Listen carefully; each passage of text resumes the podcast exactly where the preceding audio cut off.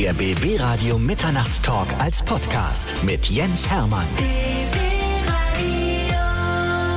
Ich freue mich sehr über meinen heutigen Gast. Es ist einer unserer deutschen Top-Produzenten, DJs und er ist eigentlich noch so viel mehr für mich. Er ist eine Legende. Alex Christensen ist bei mir. Hallo Jens, danke, dass ich hier sein darf. Ich freue mich. Es ist so großartig, dass wir nach sechs Jahren mal wieder Gelegenheit haben, hier zu quatschen. Ja, es hätte viel schneller passieren müssen, aber da kam irgendwie Alles eine mögliche. Krankheit dazwischen, die tierisch genervt hat. Die hat wirklich tierisch genervt, ne? Irre, irre genervt. Und wir haben eine ganze Menge zu erzählen, weil du jetzt gerade auch auf Tournee bist. Also im Mai geht's los mit der großen Tournee zusammen mit einem riesigen Orchester, das auch nach der Stadt benannt ist, aus der ich komme. Genau, und auch nach der Stadt benannt ist, wo wir es aufgenommen haben und wo die meisten Musiker herkommen. Aus Berlin. Was viele gar nicht wissen, ist, dass wir eine gemeinsame Geschichte haben. Und die möchten wir jetzt gerne an dieser Stelle, weil wir einfach ausführlich Gelegenheit haben, mal von vorne bis hinten ausrollen. Wir sind nämlich beide DJs und in verschiedenen Teilen Deutschlands aufgewachsen. Ja, genau. Also wir sind, wir sind Ost und West vereinte DJs, die im Prinzip immer das Gleiche gemacht haben und altersmäßig auch gleich sind und, und viele Parallelen haben, über die man sprechen kann, die, finde ich, äh, sehr interessant sind. Bei mir ging's los, als ich mit drei Jahren mein erstes Radio bekommen habe, dass ich gesagt habe, ich muss irgendwas mit Musik machen und mit Ansagen. Also Radiomoderator wäre schon schön. Ja? Wie war's bei dir? Äh, bei mir fing es auch sehr früh an. Mein Vater hat versucht, mir Gitarre beizubringen. Ich bin ja Linkshänder und er Rechtshänder und ich stand dann immer so gegenüber ihm und habe so ein paar Akkorde gelernt. Und ich bin einfach so über Musik schon sozialisiert worden, dass ich so, ich weiß nicht, ich glaube, die erste Platte, die ich hören musste, war dann Heintje und irgendwie hat mich das dann nie losgelassen. Und ich war dann auch wirklich auch so ein, so ein Kind, das sich so eingräbt in Musik und nur Musik hört. Und ich wollte gar nicht so viele Leute kennenlernen. Nee, ich wollte dann lieber irgendwie Kassetten aufnehmen und solche Geschichten. Also es war schon eine Besessenheit, würde ich es fast nennen, ja. Du hast also auch schon frühzeitig vor dem Radio gesessen und alles mitgeschnitten, was ging, ja? Ja, und das hat immer genervt, dass Wolf Urban dann reingesprochen hat, wenn der Fade kam und dann hat er irgendwas gesagt zum Wetter. Oh Mann, ey, jetzt habe ich nur so ein bisschen. Und man konnte das ja auch nicht ausblenden, sondern es war dann so auf Kassette. Da musste man immer dieses Ende von irgendeiner Moderation holen. Aber Hauptsache ich hatte den Song. Also ich habe die Leute früher gehasst, die beim Radio reingequatscht haben und jetzt bin ich einer von denen, die es gemacht haben. Weißt du? Ich weiß. Das ist schlimm, oder? Es gab ja auch manchmal so, so Songs, die hatten so, ein, so eine kurze Atempause, so eine Sekunde nichts. Und dann hatte einer der Moderatoren immer im Radio gesagt, nicht jetzt auf die Pause-Taste drücken. Und dann habe ich gedacht, oh, Ich kill ihn. warum? Gib mir doch den Song. Am Ende haben wir es aber geschafft, alles mitzuschneiden. Und hast du damals auch Raub kopiert, wie verrückt, wenn jemand eine Platte hatte von irgendwas Geilem und das an irgendwie schnell überspielt auf eine Kassette? Also äh, finanziell war das gar nicht anders möglich. Mein Vater war eben Tr- Trucker und meine Mama war Putzfrau. Also wir hatten jetzt nicht die finanziellen Möglichkeiten, irgendwie Platten zu kaufen, sondern ich habe mir die dann irgendwie geliehen. Ich habe mir von irgendjemand was geliehen, das weiterverliehen an irgendeinen und dafür konnte ich mir die leihen und dann haben wir das irgendwie so hin und her getauscht und dann habe ich das immer recorded und ganz ordentlich sauber gemacht mit so einem Samttuch, die Schallplatten, dass die auch ja, Ja. nicht irgendwie danach aussehen, als wenn da meine dicken Finger drauf wären. So ging es bei mir auch los. Ich habe mir immer vom Nachbarn das Zeug geholt, weil der Nachbar hatte damals Westverwandtschaft, die haben immer Platten mitgebracht. Ah, und das war natürlich für uns als Ostkinder war das toll. Ne? Dann gab's ACDC, Neil Young. Die haben wir alle dann schön auf Kassette überspielt und haben es natürlich dann weitergegeben. Also Raubkopie, Von der Raubkopie, von der Raubkopie. Raubkopie. Der letzte hatte nur das Rauschen, aber da warst du ja schon sehr privilegiert, dass du diesen Zugang hattest. Das ist natürlich auch großartig, wenn du da schon zu der Zeit äh, überhaupt die Möglichkeit hattest, Schallplatten mit aufzunehmen. Also das ist ja ein glücklicher Umstand. Ja, aber da ich ja in Berlin gelebt habe, gab es ja die Möglichkeit, es gab ja hier den Rias damals und die haben natürlich für, für die Ostberliner sehr viel Programm gemacht, weißt du? Und da gab es Schlager der Woche und wie die alle hießen, die Sendungen, das habe ich natürlich mitgeschnitten und es, die wussten auch, dass wir nichts kaufen können. Dementsprechend haben die die Songs teilweise wirklich ausgespielt, sodass du vorne, hinten mit Pausentaste einen halbwegs ordentlichen Song hinbekommen hast. Ah, okay. Und das konntest du dann wiederum für, also fürs DJing nutzen, indem man ein Kassetten-DJ war. Genau, wir haben mit Kassetten tatsächlich gespielt damals. So ging's los. Schuldisco. Hast du auch Schuldisco gemacht? Selbstverständlich. Also ich finde Kassettendisco eigentlich auch ganz charmant, weil man muss, dadurch lernt man natürlich auch zu moderieren, weil man muss ja die, zwischen jedem Song vielleicht eine kleine Geschichte erzählen. Genau. Also jeder vorne auf der Tanzfläche, äh, bitte die Handtasche hochnehmen und die Regenjacke ausziehen, es geht jetzt weiter mit dem Song. Also man hatte dann so einen so einen Flow, man wusste einfach, was man sagt und das, äh, muss ich sagen, hilft mir heute noch. Hast du so angefangen? Ich habe so angefangen mit, mit geringsten Mitteln, also nicht mit Schallplattenspieler, sondern eben auch mit, Mit Kassettendecks, genau. Ich hatte auch manchmal eben nur ein Kassettendeck, das heißt Kassette raus, die nächste reinpacken, vorspülen und in der Zeit was erzählen. Also du musst haptisch irgendwas machen und trotzdem, die da waren, irgendwie mit, mit Sprache unterhalten. Das macht, ist natürlich ein wunderbares Training. Das hat man zu der Zeit nicht ganz verstanden, aber ich finde, davon profitiert man heute noch. Ja. Also es gibt nicht so viele Dinge, die passieren, die mich dann unbedingt aus dem Schuh hauen. Auch wenn ich mal was falsch mache auf der Bühne oder irgendwelche Dinge, die sonst so passieren. Das meiste habe ich irgendwie dann doch schon so erlebt und, und glaube, bin ganz gut gewappnet auch gegen Dinge, mit, mit denen man einfach nicht rechnet. Ich mache jetzt mittlerweile 30 Jahre Radio fast und da sind schon Dinge passiert zwischendurch, das kann man sich gar nicht vorstellen. Aber es war zwischendurch schon mal so, dass keine Musik mehr lief. Und wir mussten die Zeit überbrücken. Und dann habe ich einfach mal nur eine halbe Stunde im Radio geredet. Nur geredet. Und zwar kommentiert, was passiert, wenn der Techniker reinkommt mit einem Lötkolben und da irgendwas versucht, wieder in Ordnung zu bringen. Eine halbe Stunde. Und die Leute fanden das geil. Ja. Und das, das Fuß darauf, dass du das natürlich als, als junger Mensch schon trainiert hast, dass du eben dir was überlegen musstest, äh, weil du nicht die Möglichkeiten hast. Und manchmal ist ja auch ein Entzug gut, weil man dadurch auf kreative Ideen kommt. Und wenn, wenn hier die Musik ausfällt und jemand eine halbe Stunde moderieren muss, da findet man auch nicht so viele, die das können. Das hm. ist natürlich auch ein Handwerk, das, das partiell gebraucht wird. Deswegen kannst du natürlich dich glücklich schätzen, dass du davor so eine stringente Ausbildung hattest mit eben Mangel an Dingen. Ja. Kannst du dich an deine erste Mucke erinnern, die du gemacht hast, an deine erste Veranstaltung, wo du aufgelegt hast als DJ? Also, wo ich das erste Mal aufgelegt habe mit Schallplatten, äh, das war eine schreckliche Erfahrung, weil ich hatte natürlich man bildet sich musikalisch weiter, man geht aber nicht auf das Publikum ein, sondern ich hatte so meine Ideen, was ich jetzt so an dem Abend spiele. Es war eine Hochzeit und eine mhm. Hochzeit ist ja bekanntlich, ja, ist schon Glatteis. Fünf also, Generationen, ne? Fünf Generationen ist ein bisschen Glatteis, dann kommt der Bräutigam. Ich hätte gern den Song, nee, habe ich nicht. Und dann kommt die, die Braut, ich hätte gern den, ja, auch gerade nicht da. Dann ist die Stimmung schon nicht so geil. Was bist also, denn du für ein DJ? Das muss man noch haben. Genau, dann, dann kam die, die Schwiegermutter, die mir erzählt hat, was ich für ein sinnloser Typ bin. Und das habe ich denn auch, also der Abend war wirklich, äh, muss ich sagen, da kann ich mich heute noch für entschuldigen, es war einfach eine wirklich beschissene Hochzeitsmusik. Und äh, davon hatte ich auch schlaflose Nächte. Aber das hat mich natürlich auch dazu konditioniert, dass mir bewusst war, es geht nicht um mich, es mhm. geht immer um das Publikum, um die Fans, um die Menschen, die da unten sind. Du gehörst dazu, aber äh, du kannst nur eine Einheit mit dem bilden. Du kannst nicht dein Ding durchziehen. Das war, glaube ich, ganz lehrreich. 1987 hast du deinen ersten Hit rausgebracht. Ja. Und ist ich, so lange her? Oh Gott. Das ist äh, wahnsinnig lange her. Zu der Zeit war ich in Berlin unterwegs, in Ostberlin. Da wurde 750 Jahre Berlin gefeiert und da waren wir quasi an vielen Stellen in der Stadt auf Bühnen und haben als DJs die Leute unterhalten. Und du hast deinen ersten Hit rausgehauen, Drums in Your House. Genau, das war meine erste äh, Schallplatte, die ich da veröffentlicht habe und da war ich auch extrem stolz darauf und ich finde, was so schön ist, wenn man naiv neu anfängt mit irgendwas. Man hat ja so große Ideen und stellt sich alles Mögliche vor und das verblasst dann auf einmal sofort. Das ist wie so eine Seifenblase, die platzt und dann rief mich die Plattenfirma irgendwie einen Monat später nach der Veröffentlichung an und sagte, ah, wir haben ja noch äh, 1000 Vinyl liegen, wir haben 17 verkauft, was machen wir damit? Willst du die nicht alle haben? Ich habe eine Einzimmerwohnung, ich weiß nicht, wo ich die alle hinpacken, da können die nicht vernichten. Das musst du bezahlen. Und dann musste ich also die Vernichtung der Vinyls auch noch bezahlen, weil das einfach, das war eben der Anfang und war jetzt nicht der durchschlagende Erfolg. Hast du noch eine davon? Ich habe noch, ich habe glaube ich sogar Hause sogar zwei mhm. und äh, leere Hüllen, wo keine Platte drin ist. Ich habe mir so ein paar Hüllen mitgenommen. Das Cover war auch extrem ja, lame. Wollen wir vielleicht an dieser Stelle ganz kurz einen Exkurs wagen? Man kann ja mit deinen Platten richtig Geld verdienen. Das ist nämlich heutzutage eine Wertanlage. Ne? Man kauft sie für einen Preis X und wenn man sie eine Weile liegen lässt, dann wird sie automatisch sehr viel wertvoller ja. durch Verknappung, oder? Ist es so? Ja, das ist so. Ich, ich, mir hat gerade jemand geschickt, dass mein erstes Classical Dance Album 1, glaube ich, auf Vinyl für 129 Euro bei eBay gehandelt wurde, wo ich natürlich denke, Frechheit, gerade 30 gekostet, aber das ist so der Gang der Dinge und dann werden die natürlich noch wertvoller, wenn sie signiert sind und wenn da eine Geschichte zu ist. Also ähm, das freut mich ja, dass das Vinyl irgendwie noch so einen Platz in unserer Gesellschaft hat und, und einen Wert hat, weil ich finde, Vinyl hat was unheimlich Charmantes. Man kann darin blättern, man kann so ein bisschen lesen, wer da mitmacht. Man hat so ein paar Hintergrundinformationen, die so im Streaming doch verloren gehen. Und ähm, ich mag das auch, eine Schallplatte aufzulegen, dieses Knistern und so, das hat irgendwie was Kaminartiges. Die nächste Gemeinsamkeit, die wir haben, es gibt so Abende, an denen sage ich mir, heute ist ein Vinylabend. Und dann setze ich mich hin, lege mir eine Platte auf, nehme ein schönes Getränk dazu, mach die Tür zu und sage, okay, Freunde, jetzt ich. Cover aufmachen, lesen, was drin ist, Booklet, ja, wer hat das komponiert, die Idee dahinter und dann einfach mal das Knistern der Platte hören und eine Platte und die du noch 20 Minuten umdrehst. Ne? Ja, und das ist, äh, glaube ich, für einen selbst auch so ein bisschen wie Urlaub. Das ja. ist einfach eine, eine extrem meditative Sache, die man so macht und es ist gut, gut für die Seele. Also ich, ich habe auch solche Abende. Ich mache es eigentlich viel zu selten, wo ich wo ich was wirklich genieße. Mhm. Einfach da sitze und dann holst du deine Chipstüte, hörst du Musik und und lässt dich nicht von deinem Handy ablenken, sondern sondern fällst so ein, lässt dich einfach fallen. Das ist ja immer wieder ein gutes Erlebnis. Zumal wir ja noch eine Gemeinsamkeit haben, wir hören mittlerweile Musik ja analytisch. Ne? Das ist einfach so, wenn wir irgendwas hören, dann wissen wir genau, wann fängt das Ding an, äh, wann fangen die an zu, wann, wann fangen die an zu singen, wann kommt die Bridge, wie hört das Ding auf, das hören wir quasi schon, wenn der Song beginnt. Ne? Ist das bei dir auch so?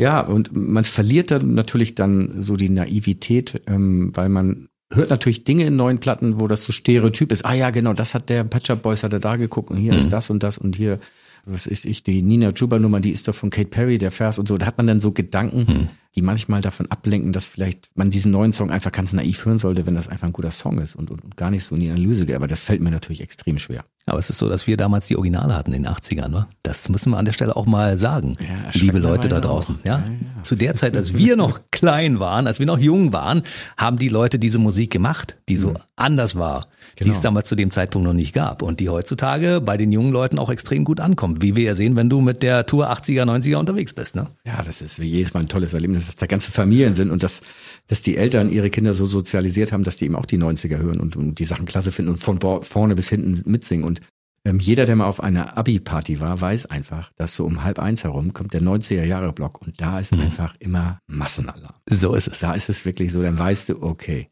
die Bossmusik läuft, das ist, worum es hier geht. Ja. Und die jungen Leute sagen nicht, das ist scheiße, sondern ich höre zum Beispiel von meinem Bonuskind, mhm. ihr hatte damals solche geile Musik. Wahnsinn. Warum haben wir sowas nicht? Warum gibt es sowas heute nicht mehr? Ja, da gibt es auch ganz viele Analysen zu. Also ähm, es gab vor kurzem gerade so eine Studie, warum beim Super Bowl jeder Künstler über 40 ist. Warum sind denn nicht die jungen Streamer? Warum ist da Asher? Warum treten da die Rolling Stones auf? Warum trägt da Dr. Dre mit hm. 55 auf? Weil die die Chance hatten, durch ihre Musik eine Historie zu bilden. Da hat es einfach drei Monate gedauert, bis ein äh, Interview in der Zeitung rauskam. Die Zeitung lag länger, man konnte sich mit dem Künstler mehr beschäftigen. Mhm. Und es war auch so geheimnisvoller. Es ist so mehr mit, man ist so mit denen mehr so verwachsen. Und durch diese viele Historie äh, ist es natürlich klar, bei so einem Event wie Super Bowl musst du jemanden nehmen, der eben was zu erzählen hat. Und Ascha ist 45, der hat in den 90er Jahren gestartet. Der Mann muss da noch tanzen wie ein Zwölfjähriger. Ja. Das muss man sich mal vorstellen. Das, das zeigt natürlich auch, dass Musik eine andere Qualität hat, wenn du jemanden hast, der eben was, eine Geschichte hat. Das wird heute durch diese schnelllebige Zeit für die neuen Künstler natürlich schwieriger. Ich frage dich mal an der Stelle, schreibst du irgendwann mal ein Buch mit deinen Erlebnissen der letzten 30, 35 Jahre? Weil eigentlich wäre es ja spannend, mal das wirklich auch minutiös zu lesen, also der Ablauf, ja. weil du, in deinem Leben ist so viel passiert, das kriegen wir auch alles in diesen Podcast gar nicht reingepresst, ne?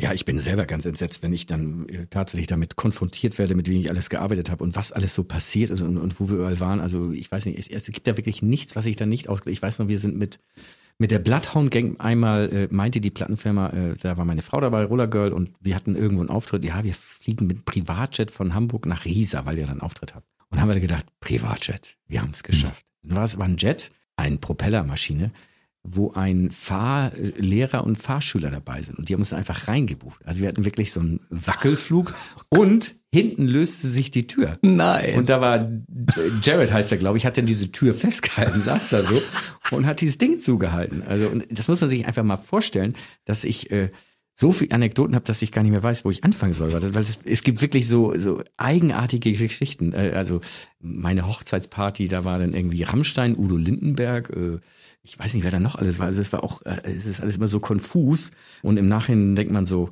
und DJ war, DJ Balloon hat versucht Musik zu machen, war aber äh, schon beim ersten Lied so betrunken, dass er besoffen im Ring lag, weil wir haben gefeiert in dem damaligen Gym von den Klitschkos mhm. und der Ring war unsere Tanzfläche und er lachte einfach ganz flach wie ein Maikäfer, weil er so betrunken war, dass er gar keine Platten auflegen konnte. Also hatte ich an den Abend gar keinen DJ mehr. Musstest du selbst Habe ich natürlich selber aufgelegt. das ist ja nicht zu fassen. Also bei der Wahl des Discjockeys hattest du kein gutes Händchen, sagen wir mal so. Also ich, ich sag mal, es war ein partygeprüfter Junge und es waren ja auch äh, waren ja auch einige dabei, die auch sehr gerne feiern. Und er hat das einfach zu früh gemacht, als noch das Essen äh, serviert wurde. Hatten die natürlich schon ähm, 2,0 und äh, ja, da muss man in ihm selber ran. Und äh, habe dann zwischendurch dann auch mal Sachen auslaufen lassen. Einfach mal laufen lassen. Ja, so schön. Damit ich auch mal tanzen kann mit meiner äh, Auserwählten. Also, Jetzt sei mal bitte ehrlich an dieser Stelle. Mhm. Du hast wahrscheinlich den DJ abgefüllt, damit du es machen kannst, weil du hättest Roller Girl vorher nicht erklären können, dass du selbst auch zu deiner Hochzeit auflegen möchtest, weil du es ja auch gerne machst, oder? Wie war's? Naja, also ich hatte es mir schon gerne anders vorgestellt, weil also ich, ich hatte vorher hatten wir so einen Heini, der, der das alles organisiert hat und der meinte dann zu mir, wie viele Gäste lädt so ein? Da sage ich, ja, keine Ahnung. Mal gucken, wer kommt dann eingeladen, aber es werden wahrscheinlich 300 kommen. Ich weiß es nicht. Es ist ja so, als ich Udo eingeladen, Udo hat unsere Hochzeitseinladung gemacht, Udo Lindenberg hat unsere mhm. Hochzeitseinladung gemacht und, und diese Karten, die man schickt, hatte mir so Bilder gemalt, das war ganz rührend. Und äh, dann sage ich, Udo, wann, wann kommst du? Nicht. Mal gucken. Wie viele seid ihr denn? Weiß ich nicht. Und Udo kam, glaube ich, mit 25 Leuten. und die waren vorher in Venedig und hatten alle diese Venedig-Masken mhm. auf, diese, äh, ich weiß nicht wie, diese Karnevalsmasken. Mhm. Also das war schon sehr, sehr skurril, aber eine, eine tolle Hochzeit. Und dennoch auch noch in dem Boxring, wo die ganzen Boxer trainiert haben, Darius Michaelszewski und die Klitschkos und das war in diesem Universum Bockstall. Ähm, das war schon, äh, ja, äh, ungewöhnlich. Und die Klitschkos haben die Tür gemacht, ja? Äh, ich weiß gar nicht, ob die da waren. Nee, ich ich glaube, die waren nicht da. Nee, die waren nicht da. Guck mal, siehst du, also Aber es kann sein, ich weiß es nicht mehr. Es war ein, eine Chaotenhochzeit. mit anderen Worten, du hattest auch schon ein, zwei getrunken. Ja, das passiert. Sag mal, Alex, was passiert, wenn man 1987 seinen ersten Hit rausbringt, seinen vermeintlichen, der nicht so ein richtiger Hit wird und es drei Jahre dauert, bis du dann mit Verona zusammen, mit Verona Feldbusch Ritmo della Noche rausgebracht hast? Drei Jahre, ich versuch mal, was geht oder scheiße, das klappt nicht, es wird nichts? Ähm, retroperspektiv würde ich jetzt sagen, äh, zu der Zeit habe ich immer jeden Tag gedacht, das wird nichts, das wird nichts. Aber ähm, eine Sache, ich habe ein, eine gute Charaktereigenschaft. Ich bin sehr beharrlich und sehr stumpf in Dingen. Also Hm. ich mache irgendwas, also es ist wie mit Sport. Ich habe da überhaupt keine Bock zu. Und ich finde, das beste Gerät ist dieser, dieser Kringel, wenn man rausgeht, wo, wo, gezählt, wie viele da waren. Das ist mein Lieblingsgerät.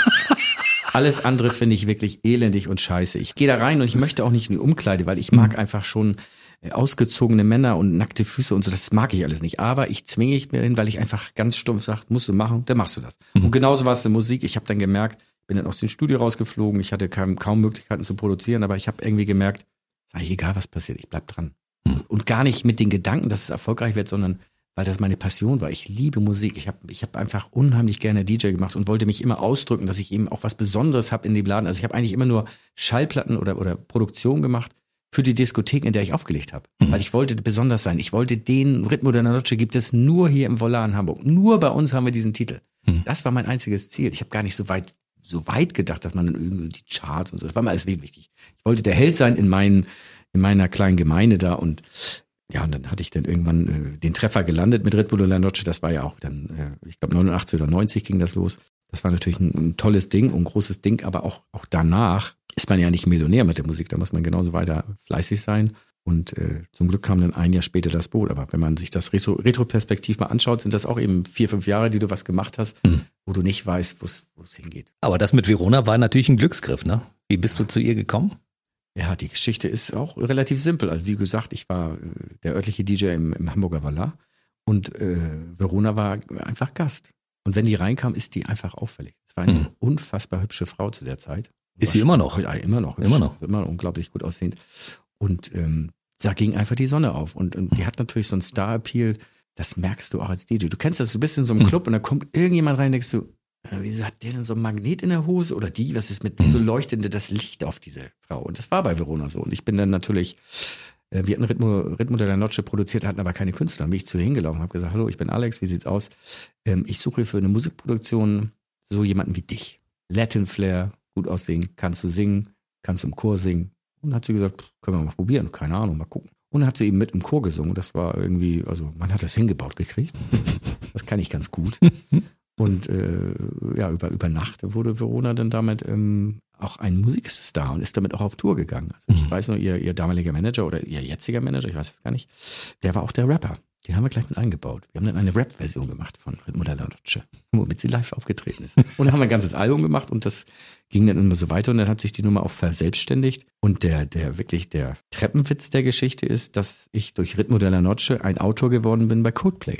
Guck an. Weil Every Teardrop is a Waterfall basiert auf Ritmo della Noche und wir haben uns da geeinigt, dass ich eine Beteiligung bekomme und somit bin ich jetzt auch großer Coldplay-Fan. Immer wenn sie das Lied live spielen, freue ich mich zu Hause und denke, Katsching. großartige Ja. Band. Endlich gibt es wieder hier warmes Essen zu Ich Hause. mag tatsächlich aber wirklich Coldplay und irgendwann gibt Ich es, auch. vielleicht kannst du aus diesen beiden Songs mal irgendwann irgendwas bauen. Wer weiß, was, was dir noch einfällt. Ich meine, du bist ja ein kreativer Typ. Irgendwann sitzt du und sagst, jetzt ist es mir eingefallen. Ich hab's.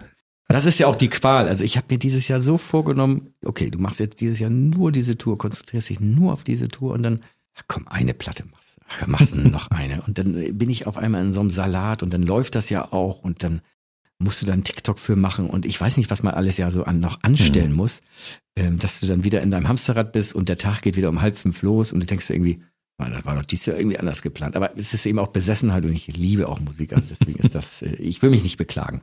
Weißt du, das finde ich so erstaunlich an dir. Ich habe neun Jahre Morgenshow moderiert. In der Zeit, in der ich Radio mache. Aber diese neun Jahre waren für mich echt eine Qual, weil ich jeden Morgen um äh, drei aufstehen musste. Drei ist auch hart. Ja, aber du bist jemand, der um 5.30 Uhr locker aus dem Bett kommt. Komme ich heutzutage immer noch nicht. Wenn ich nicht muss, schlafe ich weiter, weil ich schlafe gerne. Und ich könnte von mir aus den Tag erst um 10 beginnen oder um 12 und würde da lieber bis 2 Uhr nachts machen. Das ist bei dir umgekehrt, ne? Oder du arbeitest von 5.30 Uhr bis 2.30 Uhr durch, weil du bist ja ein Arbeitstier. Ja, also ich, ich finde die, also das, das hat mich so konditioniert, als mein Sohn äh, zur Welt kam und 2003. Und da muss man als Vater ja, wenn man was mitbekommen möchte, früh aufstehen. Und äh, das habe ich so beibehalten. Und ich finde, das hat auch so eine gewisse Ruhe morgens, die ich unheimlich, unheimlich angenehm finde. Also im Sommer hörst du keine Autos fahren, hörst du nur so Vogelgezwitscher und es ist niemand im Haus. Es ist wirklich totale Stille. Ich habe das so die Zeit für mich und dann kann ich mir in Ruhe meine E-Mails durchlesen, keiner lenkt mich ab, kein Telefon, kein gar nichts und dann kann ich zum Sport gehen und dann geht der Tag, bei anderen geht er ja dann irgendwie, was weiß ich, um halb acht oder um acht, weiß nicht genau los und da komme ich dann so langsam rein. Also ich, die Zeit brauche ich so für mich. Also ich finde, das ist eigentlich auch ganz egoistisch, so früh morgens aufzustehen und, und einfach auch mal so langsam Tag anzugehen. Also ich würde es sehr hektisch finden, wenn ich um zehn aufstehe, da weiß ich genau, der ist einfach Radau. Aber das Schöne ist, man kann dich in eine Morgenshow einladen und du bist ab 5.30 Uhr gut gelaunt. Das ist, und du bist, funktionierst auch vor allen Dingen, ne? Ja, Was bei anderen Gästen gut. nicht der Fall ist. Also ich sag mal, Kollege Thorsten Sträter, mit dem ich eine Sendung mache, den kannst du frühestens ab 13 Uhr in ein Studio bringen, weil der vorher nicht funktioniert. Der pennt einfach bis um 12. Ah, das ist ja, glaube ich, auch so ein Kneipentier, ne? Der ist ja so geboren in der Kneipe ja. als, als äh, Komiker, würde ich mhm. mal so annehmen. Und das macht er ja auch großartig. Also der, der weiß eigentlich, glaube ich, sehr genau, wo seine Stärken sind und die, die lässt er sich auch nicht nehmen. Und das gehört natürlich dann auch wahrscheinlich dazu, dass er so nachts verortet ist, dass er da seine Sketche schreibt und seine Erlebnisse bekommt und das ist ja okay. Ich bin, ich bin einfach äh, anders konditioniert. Ich finde es nur erstaunlich, weil wir haben ja früher die Nächte durchgearbeitet. Ne? Also mhm. bei mir war ja früh um fünf erst Schluss in der Disco, als ich noch als DJ arbeitete. Und bei dir war es ja wahrscheinlich ähnlich, oder? Ja, das war bei mir ähnlich. Aber auch wenn bei mir um fünf Uhr Schluss ist, kann ich nicht äh, mich ins Bett legen und dann bis zwölf Uhr pennen. Ich bin dann einfach, ich finde schon, wenn es hell wird, also ich muss dann in wirklich in einem ganz ultra dunklen Raum sein, dann kann das sein, dass ich ein bisschen länger schlafe, aber ich bin dann einfach früh wach. Also ich kann den Schlaf nicht nachholen. Hm. Deswegen äh, tut mir das am Wochenende auch nicht so gut, wenn ich dann ab und an DJ mache und das geht bis fünf, dann weiß ich einfach halb neun, länger wird's nichts. Und dann merke ich natürlich, wie ich den Tag so durchhänge. Und was ich ganz gerne mache, der Nachmittagsschlaf, so eine halbe Stunde sich mal hinlegen, das ist natürlich auch ganz schön. Gibt's also zwischendurch noch die Auftritte, wo du nur ohne Orchester als DJ irgendwo eine Veranstaltung machst? Mit Turntables beziehungsweise mit, äh, mit Konsole oder so? Nee, da bin ich konsequent. Das habe ich wirklich äh, aufgegeben 2018 habe ich damit aufgehört, weil ich, ähm, ich habe mir auch so gedacht, ich möchte in Würde altern. Und ich finde, mit meinem Orchester kann ich in Würde altern. Ja, das stimmt. Ich, ich finde, so als Beispiel, so ein James Last, der war auch ein toller Alleinunterhalter und hatte ein Orchester dabei. Also den finde ich eh großartig. Und, äh, mit über 80. Mit über 80. Ja, ja. Das geht dann irgendwie. Oder, oder André Rieu. Und ich habe also ich habe nichts dagegen, auch für Jüngere zu spielen, aber wenn man in so einem Club ist und da sind alle so um die 18 und die fangen an zu, an zu siezen, dann ähm, weiß ich nicht, da fühle ich mich nicht mehr so wohl mit. Und das geht, glaube ich, auch einigen Kollegen, die in meinem Alter sind, die natürlich fantastisches Geld verdienen, aber denen geht das natürlich auch so ein bisschen so, dass sie es schon lieber etwas gesitteter und gesetzter haben wollten, aber ihrer Musik geschuldet eben doch immer auf äh, Festivals spielen müssten, wo man eher denkt, das ist ja nicht der Vater, sondern das ist der Großvater. Mhm. Karl Cox ist 60, ja, ist stimmt. Fed ist Westbam. Westbam, Westbam Fed, die sind alle 60. Mhm. Und wenn da tatsächlich unten 18-Jährige sind, muss man sich dessen auch bewusst sein. Das ist schon zwei Generationen. Das ist nicht eine, das sind nicht deine Kids, sondern das könnten schon Kids von deinen Kids sein. Wenn wir uns darüber Gedanken machen, wie das früher war, als wir klein waren, da wären das tatsächlich die Leute, die damals so in unserem Alter waren, waren Großväter. Ne? Das sind wir, da sind wir weit entfernt davon. Ne? Ja, das hat sich vielleicht geändert, aber gefühlt ist es ja immer noch so. 60 ist eine 60. Für, für 20 Jahre sind, sind wir Opas, ne? Das stimmt. Ja, aber so fühlen wir uns ja nicht. Ne? Gut, du musst natürlich dann als DJ irgendwann dann auch tunen lassen und dann operieren lassen, was du alles machen musst, damit du da so mithalten kannst. Hm. Und ich, ich weiß nicht, ob ich das Hamsterrad auch noch möchte. Also ich, ich fühle mich sehr ich bin beseelt davon und total glücklich, dass ich ein Orchester habe und, und das, das ist immer noch einmalig ist. Das ist jetzt nicht was Alltägliches. Also es gibt jetzt nicht zehn andere DJs, die auch ein Orchester haben und die eine mhm. Geschichte erzählen können dazu, sondern da habe ich mir so ein bisschen Freiraum geschaffen. Das, das tut mir ganz gut. Wir kommen gleich zum Orchester, aber ich habe zwischendurch eine Frage. Meinst du, dass ein David Getter auch gern, der in unserem Alter ist, auch gern mal früh schlafen gehen würde? Ja. Das weiß ich gar nicht. Also einerseits ist der natürlich auf ganz anderem Niveau und der kennt das ja auch nicht anders. Aber mhm irgendwann wird er sicherlich auch mal ähm, drüber nachdenken. Also es fällt einem auf, wenn man mal vier bis sechs Wochen zu Hause ist und merkt, dass man, okay, ich habe viel Geld verdient, ich war immer unterwegs die ganze Zeit, aber irgendwas habe ich verpasst. Und du merkst einfach, dass so dein Sozialleben ist einfach nicht existent. Hm. Er hat nicht irgendwie der Nachbar oder Freunde, die dann da sitzen beim Essen, sondern es sind immer irgendwelche Leute, die mit ihm mitreisen. Es sind immer die, die ganzen Ja-Sager um ihn herum. Aber er, er kannte ja, er könnte keinen sozialen Kit zu Hause aufbauen. Der fehlt einfach. Das ist einfach ein ganz, ganz hoher Preis. Das muss man sich auch im Klaren sein. Und das ist unersetzlich. Und ähm, nichts ist schlimmer als, du kannst Geld immer wieder verdienen, aber deine Zeit bekommst du ja nicht zurück und du kannst sowas auch nicht auf, auf äh, also nochmal bilden. Das ist einfach nicht möglich. Und du hast da, ich habe das ja selber gemerkt durch, durch, weiß nicht, 30 Jahre DJ. Irgendwann saß ich so zu Hause, habe das dann entschieden und habe so gedacht, hm, wen rufe ich denn jetzt mal an? Ich kenne ja nur die Trottel aus meiner Branche. Also mich zum Beispiel. Ja. Mich hättest du immer anrufen können.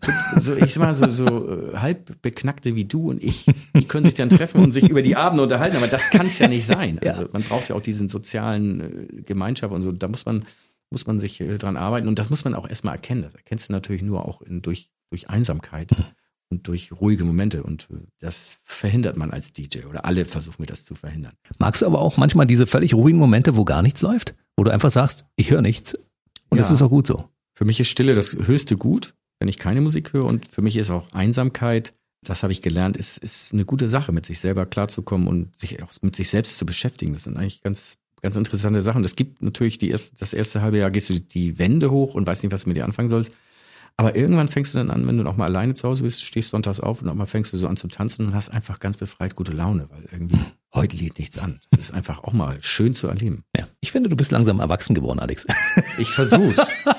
Äh, Es ist ja so, man bildet sich in seinem Job immer weiter, aber privat wird man ja einfach äh, so eine Nulpe, weil man nie was liest und keine Ahnung hat. Aber wenn man da dann mal so ein bisschen so rumgräht, wie man privat ticken sollte, dann merkt man so, äh, sag mal, äh, ich habe ja nur Defizite. Was ist denn da los? Da muss ich ja doch ein paar Dinge ändern. Wie Geburtstage gratulieren? Ich doch nicht. Also die Haltung äh, lernt man irgendwann, dass das äh, sozial nicht ganz verträglich ist. Wie kam eigentlich damals das Boot zustande? Hast du den Film geguckt und hast gesagt, denen fehlt einfach mal ein ordentlicher Sound oder ich lass mich mal inspirieren davon oder wie, wie kamst du dazu, dass es das Boot geworden ist? Hätte ja auch irgendwas anderes werden können, ne? Ja, das ist äh, die glückliche Wahl äh, fiel auf äh, Klaus Doldinger. Nee, also es war so, dass dass ähm, ich fand den Film immer großartig und das war auch so in meinem Freundeskreis hatten wir immer hinten vorne hinten 15 Kaloid und so haben diese Sprüche gemacht Ja, ja. und fanden den Film wirklich äh, sehr inspirierend und eben weil das auch ein Antikriegsfilm war, auch auch äh, erschütternd. Aber ich hatte eben die Musik immer vom Original gespielt im Club für äh, in meiner Diskothek damals für die Lasershow. Kennst du diese grünen Laser, die waren noch Mhm. Ja, einfarbig? Es gab ja diesen grünen, das sah auch endbeschissen aus mit so ein bisschen Nebel und wir Wie haben so ein gedacht- Kamm. Ja, ja, genau. gedacht, wow, ist das toll. Und irgendwann habe ich gedacht, na komm, das kannst du nicht mehr bringen hier. Das spielst du jetzt ein Jahr und die gucken sich das tatsächlich noch an. Da machst du mal einen Beat dazu. Das habe ich dann ein Jahr lang in dieser Version in dem Club gespielt, im Zeppelin in, in Stelle. Muss man sich vorstellen. Also, das würde heute gar nicht sehen, wenn du so einen Titel spielst, ja, der so offensichtlich ein. Gamechanger ist, der Ja. einfach die Welt ändert, Ja. also der einfach Ja. Techno an die Oberfläche spielt. Das hätten 23 andere DJs jetzt schon produziert. Aber ich habe das ein Jahr lang gespielt und gar nicht drüber nachgedacht, weil ich wollte ja immer für meinen Laden Musik machen, dass man das kommerziell auswertet. Und irgendwann sagte meine Freundin zu mir, wie beknackt bist du eigentlich? Guck mal die Reaktion an. Das musst du doch als, als Platte machen. Was ist denn los mit dir? Du hast doch schon Rhythmus der Noche gemacht. Habe ich so geguckt.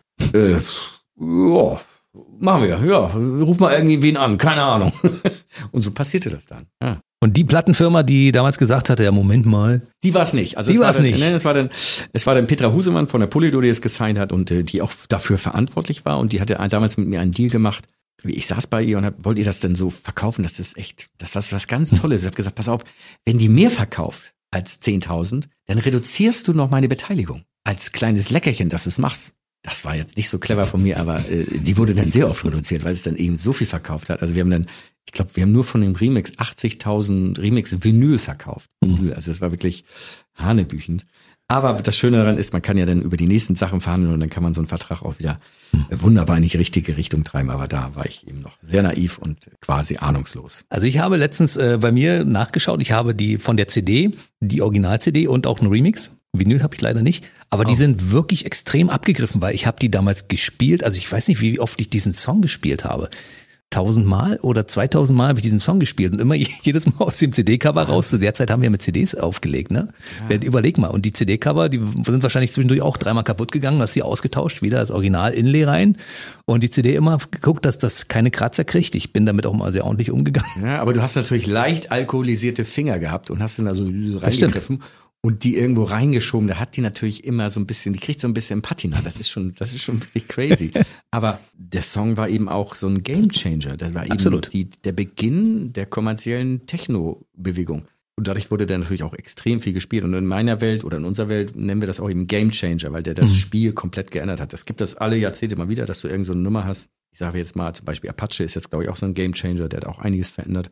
Eben dieses alt und jung machen Duett. Das hat dann danach Otto gemacht mit, mit Chiago und so geht es ja immer weiter. Mhm. Also, und das Boot war eben für so eine Musikrichtung absolut prägend und weltweit eben auch. Das war eben ein ganz neues Gefühl. Wie ist das 2024, wenn du darauf zurückblickst und sagst, meine Güte, das ist jetzt zwar schon eine ganze Anzahl von Jahren her, aber damals habe ich quasi die, ich habe die Musik in Deutschland, schrägstrich in Europa verändert. Ja, also das Boot hat mein ganzes Leben verändert, wenn man sich sein. Na, nicht nur deins, unseres ja auch. Ja, für alle, also für mich natürlich extrem, weil es hat aus mir, aus dem Vorstadt-DJ, der irgendwie aus dem, ich sag mal, ärmlicheren Elternhaus kam, äh, das mich in eine ganz andere Welt katapultiert. Äh, die Plattenfirma hat zu mir gesagt, also Alex, pass auf, erstmal kommst du nicht aus Wilhelmsburg. Das geht nicht. Das ist zu scheiße da. Das ist so ein Stadtteil in Hamburg. Ich so, okay. Und dann hast du Abitur. Ich so, habe ich gar nicht. Das muss aber in der Bio stehen. Du musst ja intelligent wirken. Also mir wurde dann so Sachen irgendwie erzählt, die ich dann auch erzählt habe. Also ich war dann aus Eppendorf. Ich meine, im Stadtteil hätte ich mir gar nichts leisten können.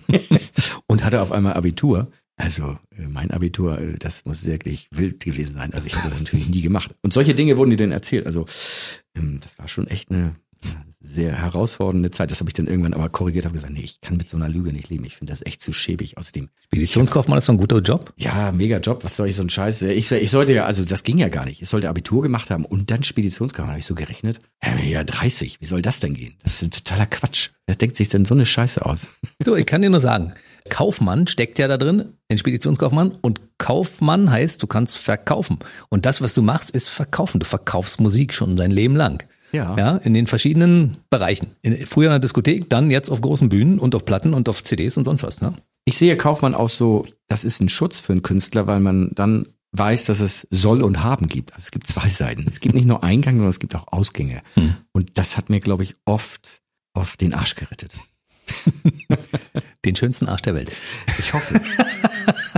Sag mal, hattest du zwischendurch das erste Mal so ein Gefühl, jetzt habe ich es geschafft, als Mark Wahlberg, also Marky Mark, irgendwann auf der Matte stand und du gedacht hast, verflucht, das ist einer von den Hollywood-Stars und von denen ich früher nur von der Leinwand kannte aus Hochglanzmagazinen, jetzt ist er bei mir und wir machen was? Äh, ich habe Marky ja erlebt, als er noch äh, eigentlich Calvin Klein Model war und mhm. er hatte er hatte Good Vibrations in Amerika gemacht und wurde dann von seiner Plattenfirma gedroppt. Mhm.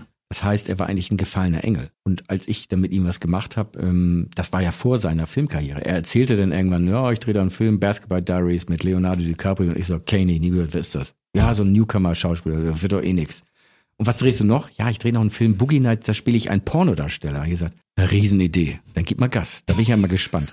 Dass daraus so eine Weltkarriere wird, das habe ich natürlich mit meinem kleingeistigen äh, DJ-Tum überhaupt nicht erkannt. Und äh, wenn ich Marki jetzt heute noch treffe, dann lachen wir natürlich immer noch, dass ich irgendwie so daneben lag und er so richtig lag. Also das ist immer noch sehr amüsant. Und ich, ich weiterhin in der Musik wühle und er da äh, in seinem Privatjet irgendwie über seine Filme erzählt.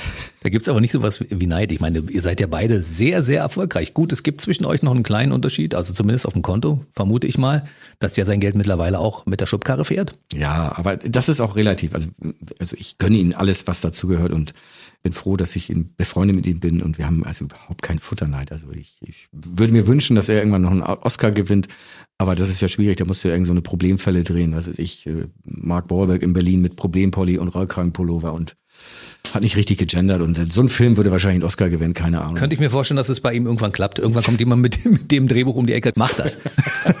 genau. Aber ich meine, dein Telefonbuch, wenn man das mal crashen würde oder ja, da wäre schlimm. Oder hast du das noch irgendwo? Hast du noch ein Buch, wo du die Nummern, die in deinem Handy drin sind, noch irgendwo stehen für den Fall, dass mal irgendwann da jemand mit dem Traktor rüberfährt? Ja, aber ich äh, bin ja mittlerweile ein, ein, ein Fan der Cloud und ich habe. Äh, ah, okay, da kann ich passieren. Ich habe sicherlich auch viele Telefonnummern noch notiert, aber äh, mit Zetteln ist noch schwieriger. Die verbrennen, die gehen verloren, äh, wird feucht, der Keller wird vor irgendwas passiert. Deswegen ähm, finde ich eigentlich diese diese Idee mit einer Cloud eigentlich ganz gut, wenn man ein gutes Passwort hat und mein hm. Passwort hm. ist, ist so lang, dass ich es nicht selber merken kann. Das ist nicht knackbar, Freunde. Aber ich meine, in deinem Telefonbuch stehen Namen wie Taylor Swift, Anastasia, Mark Wahlberg, Ronan Keating, Bonnie mhm. Tyler, Gary Barlow, Melanie C. Udo Jürgens. Eigentlich stehen da alle drin, ne? Die, die, die, Udo Lindenberg. Die gibt's, Udo Lindenberg gibt's leider nicht mehr, Udo Jürgens, aber du hast schon recht. aber du hattest die. Ja. Du hast von allen die Privatnummer. Ja, ich habe auch, hab auch von Helene Fischer die, die Nummer und die würde ich auch nie nutzen oder irgendjemand geben, sondern das ist eben, wenn Darf man, man ja nicht. wenn man eng zusammenarbeitet, dann ist da so eine Vertrauensbasis. Das hält man auch privat. Und ich würde jetzt nicht, äh, wenn jetzt irgendwie Rufen wir den Mark Wahlberg an. Das würde ich natürlich nicht machen. Das Mhm. macht man auch nicht. Dann würde ich vorher einen Text schreiben oder so, wenn das dann auch wirklich äh, uns beide betrifft. Und äh, ich würde das nie aus, aus Gründen machen, um, um da Nutzen draus zu ziehen. Mhm. Das macht man einfach unter Freunden nicht. Aber ich habe ja auch so ein Telefonbuch. Bei mir Dein Telefonbuch ist gruselig. Mein ich. Ich Telefon- habe deine Bilder gesehen. und die Nummern sind bei mir alles safe, hundertprozentig. Aber ich schreibe auch Texte, Natürlich. hundertprozentig. Und ich habe auch eine Cloud. Wir sind die Ost- und Westbrüder im, im Geiste. Wir sind die, äh, wie heißen diese beiden Zauberer noch? Die Brothers? Ehrlich Brothers. Die Ehrlich Brothers. Die Ehrlich ja, die waren übrigens auch schon in diesem Format hier. Ja? Siehste. Ja. Die sind auch großartig, ganz toll. Du hast mit allen zusammengearbeitet. Marianne Rosenberg, Helene Fischer. Also bei dir gibt es auch keine Tabus, was so die Musik anbelangt. Also du machst alles. Ne? Das, wenn jemand sagt, äh, ist ja Schlager, und ist doch egal, ist gute Musik, oder? Wie, wie, wie bewertest du das? Also ich bewerte das immer nach meinen eigenen Kriterien und ich habe nie darauf geachtet, ähm, Applaus aus einer bestimmten Ecke zu bekommen. Und ich, ich, ich glaube einfach so nach 40 Jahren Musik produzieren, dass da auch keiner mehr irgendwas zu sagen kann. Das ist einfach, das ist jetzt, ach, der Christen, der darf das kommen. Was macht er jetzt? Er macht äh, Hörbücher, lass den machen. Ist völlig okay. Ähm, und bin ich auch stolz darauf, dass ich mir das erarbeitet habe und eben auch mit meiner Storigkeit und meiner äh, Einfachheit, dass mich das einfach auch nicht juckt, wenn irgendein DJ XY gesagt hat, na, das ist ja ein Schlagerproduzent. I don't care. Es ist mir wirklich egal. Es juckt mich nicht die Bohne. Weil ich habe das, ich habe den ganzen Bums mitgemacht. Ich habe äh, ich auf der ganzen Welt DJ gemacht. Also ich muss da niemandem mehr gefallen. Das ist ein sehr angenehmes Gefühl. Das hat so ein Gefühl von Freiheit. Und ich habe mich ganz lange mal mit mit Xavier Nadu drüber unterhalten, als er noch, ta nicht, tabu war. Der hat ja auch mit jedem Duett gemacht. Mit, Ja. mit, von Andrea Berg bis ich weiß nicht wen alles. Also wirklich mit allen Duett gemacht und, und hat so gesagt, weißt du Alex, ich bin frei. Ich darf das einfach. Es sagt keiner was dagegen, weil er eben der Proof der beste Sänger Deutschlands war und, und das war dann so okay. Und das ist so eine Position, das ist schön, wenn man dich die arbeiten darf. Hm. Ich habe bei Xavier immer noch die große Hoffnung, dass der irgendwann wieder normal wird. Ja, ich, ich hoffe, dass irgendwas passiert. Ich hoffe auf ein Wunder. Ich hoffe auch auf, ein Wunder und ich, ich, ich bin auch ganz großer Xavier-Fan. Mhm. Ich finde das mit seinem äh, rechten Schiss-Kack, den er da gemacht hat, finde ich natürlich nicht gut, aber man muss auch mal verzeihen können. Man muss einfach auch, auch verstehen, Künstler in die Ecke getrieben, kommen manchmal auf Ideen, die vielleicht nicht geil sind, aber das gehört zum Künstlertum dazu, über, über den Tellerrand zu denken und über solche Sachen auch auszusprechen zu dürfen und das ist einfach nicht gesund, dass wir einen Nena oder sonst wen einfach gleich erschießen deswegen. Das, das, das macht man einfach nicht. Es gehört auch dazu, dass irgendeiner mal was Beknacktes sagt. Und mir passiert das auch, mir passieren auch Dinge.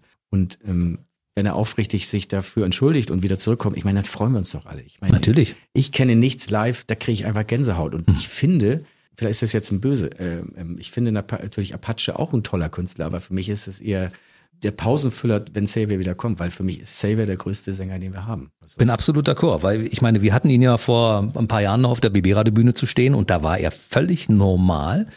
Und äh, ich hatte ihn ja auch schon ein paar Mal hier im Interview und ich finde, es, es ist ein großartiger Mensch. Was zwischendurch passiert ist, keine Ahnung. Und ich hoffe, er findet irgendwann einen Weg, wieder zurückzukommen. Mit einem Song, in dem er sich entschuldigt, mit einer Entschuldigung im Fernsehen, wo er sagt, äh, das und das ist mir damals passiert. Ich stand irgendwie auf einer Leitung. Jetzt bin ich wieder da. Und es ist auch immer so schwierig, wenn, wenn man ihn persönlich kennengelernt hat, ist das der liebste Mensch der Welt. Absolut. Und Dann, dann äh, sehe ich Dinge in der Presse, wo ich denke, das kann nicht der Mensch sein, den ich getroffen habe. Das, das, äh, ist das zusammengeschnitten? Da denke ich jedes Mal so, das ist er nicht. Der ist so lieb, der hat allen immer irgendwie, wenn er irgendwo arme Leute gesehen hat, hat er Geld gespendet und nie drüber gesprochen, war einfach ein guter Mensch. Und dann, äh, ja, ist das irgendwie so, er ist jetzt so wie Napoleon in der Verbannung. Ähm, ich hoffe, dass sich das irgendwann auflöst, weil ich, ich bin immer noch größter Fan und ich würde mich freuen, wenn ich die neue Nummer von Xavier, wenn ich die wieder habe, weil deine alte Nummer funktioniert nicht. Ich habe dir ja schon ein paar Mal geschrieben und da gibt's keine Response. Das ist sehr ungewöhnlich. Meinst du, dass er jetzt gerade unseren kleinen Podcast hier hört und sagt, okay, ich melde mich mal. Alex, vielleicht können wir irgendwann machen. Alex C. featuring Xavier Nadu, weiß ich nicht. Und eine Idee dafür hättest du doch bestimmt, oder? Ja, ich habe ja ein Album mit ihm produziert. Ich habe ja Naja, ich Söhne, weiß. Söhne Mannheims gemacht. Ähm, es geht gar nicht um die Idee, ich, ich will da gar nicht, sondern ich, für mich ist seine Musik einfach großartig gewesen. Und ich glaube, er, er hat es verdient, noch ein paar großartige Lieder zu machen. Und ich würde mich einfach freuen über eine neue Platte und die auch selber zu hören. Ich will da gar kein Geld verdienen oder das produzieren, das ist mir vollkommen egal.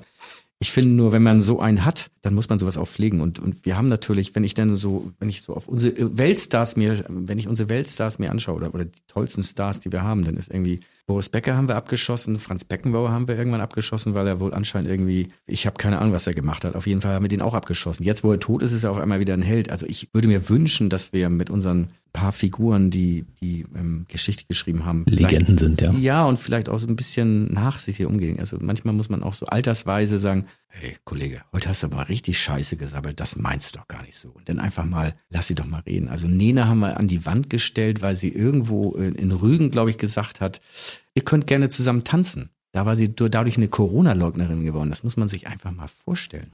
Retrospektiv geguckt, äh, finde ich, ist das überzogen. Und Nena ist eine großartige Künstlerin. Und wenn man sich mal ihr Spotify-Profil anguckt, die hat sechs Millionen Hörer. Ja. Das hat keiner in Deutschland. Mhm. Sie ist unser deutscher Megastar. Ist einfach so. Ich habe ja schon äh, ein paar Konzerte mit ihr gemeinsam gemacht und das war immer großartig. Und wenn ich sehe, wer da vor der Bühne steht, also wenn Nena irgendwo spielt, sind 10.000 Leute da. Das muss man erstmal schaffen, wa? Das ist einfach so. Und lass sie ruhig mal Quatsch reden. Who cares? I don't know. Die Politiker reden so viel Scheiße. Morgen erzählen sie mir, kauf einen Diesel, habe ich mir einen Diesel gekauft. Dann heißt es, ja, Diesel war doch nicht so geil, weil da irgendwie Bluetech drin ist. Verkauf den mal.